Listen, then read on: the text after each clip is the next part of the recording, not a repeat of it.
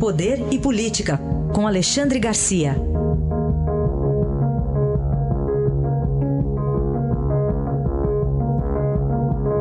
Alexandre, bom dia. Bom dia, Heisen.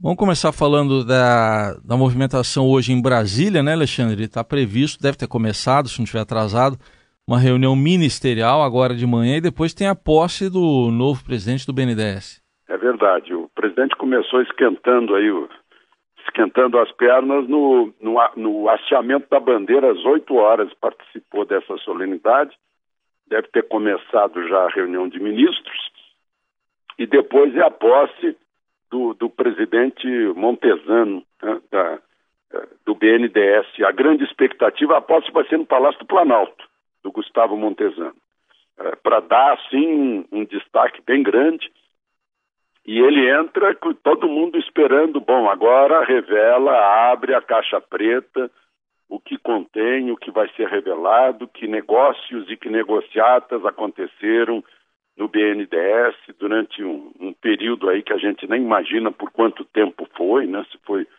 15 anos, se foi mais do que isso, né? é, provavelmente se for mais do que isso, estão falando aí de um respeito ao governo anterior ao governo Lula, né? governo de, de Fernando Henrique, mas enfim, uh, o, o, Banco Nacional de Desenvolvimento Econômico é nacional e é para o desenvolvimento econômico da nação, né?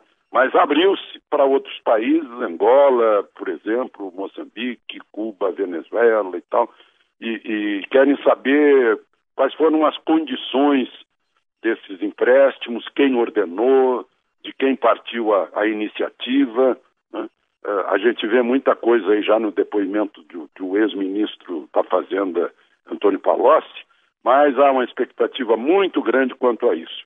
O outro, o anterior, uh, teria caído por não ter aberto a caixa preta como era, como era combinado com o presidente. Agora o Gustavo Montesano uh, entra com essa, com, a, com essa função, né? Vai abrir, digamos, a caixa de Pandora do, do, do BNDES. Aguardemos então é, essa posse, então já estava nomeado, né? Mas agora que é a posse oficial. Alexandre, outra reunião, essa também em Brasília, mas convocada pela Procuradora-Geral da República, Raquel Dodge, com procuradores da Lava Jato. É, todo, toda cheia de significado essa reunião, né? Uma que uh, Raquel Dodge discretamente é candidata a ficar a partir de setembro, na sua sucessão. Né? Ah, e outra que, embora estejam presentes um, um, número, esteja presente um número grande de procuradores, o, o Deltan Dallagnol está tá sendo objeto do noticiário, né? Por causa de palestras agora que todos nós fazemos, né? Inclusive eu. O que interessa é se a gente paga imposto sobre essa palestra. Proibir que, que procurador faça palestra é mesmo que proibir ministro do Supremo de dar aula na Universidade de Brasília, como acontece, né? porque uma palestra é uma aula, né? e, e, a aula, tanto a aula é remunerada quanto a palestra, o que é preciso é pagar impostos sobre isso, né? e não revelar durante, durante a aula, durante a palestra, questões internas que têm que ser mantidas sob sigilo. Essa é seria a restrição. Já se tratou disso na, na corregedoria do Ministério Público, uh, o, o, o, o, a questão foi arquivada, mas a corregedoria está mobilizada de novo para tratar disso. Né?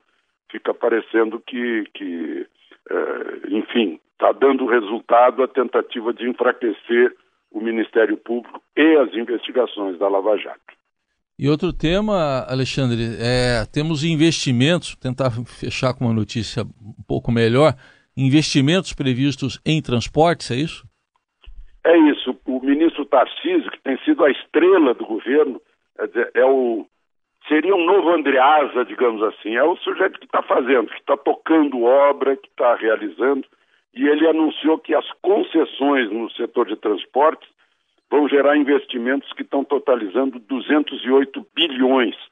Para a gente ter noção desse valor, isso equivale a um quinto da economia da, da, da, Previdência saindo a reforma da Previdência, né, como, como está nesse momento.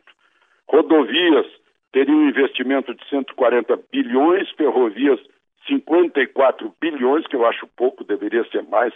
O país precisa de ferrovia, né? transporte graneleiro, transporte uh, de massa, um vagão substituindo três caminhões, por exemplo.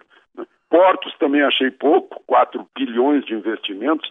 Um país com, esse, com essa costa merecia mais navegação de cabotagem né, entre Nordeste e Sudeste e, e aeroportos 10 bilhões. Né? Ele chamou de um surto de investimento. Isso vai resultar também na, na criação de novos empregos. Né? Agora, só para a gente registrar o outro lado da questão, é que até agora, no atual governo, no primeiro semestre, em obras e equipamentos, só foram aplicados 12 bilhões e 800 milhões. Eu lembro que no governo Dilma, no primeiro semestre de 2015, foi 17 bilhões, foi até mais.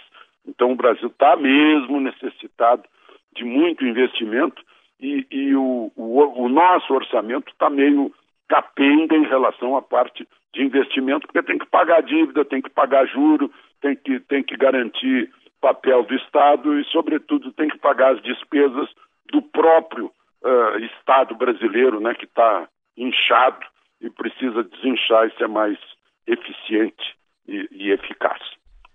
Aí a análise de Alexandre Garcia, que amanhã estará de volta ao Jornal Eldorado. Obrigado, Alexandre. Até amanhã. Até amanhã.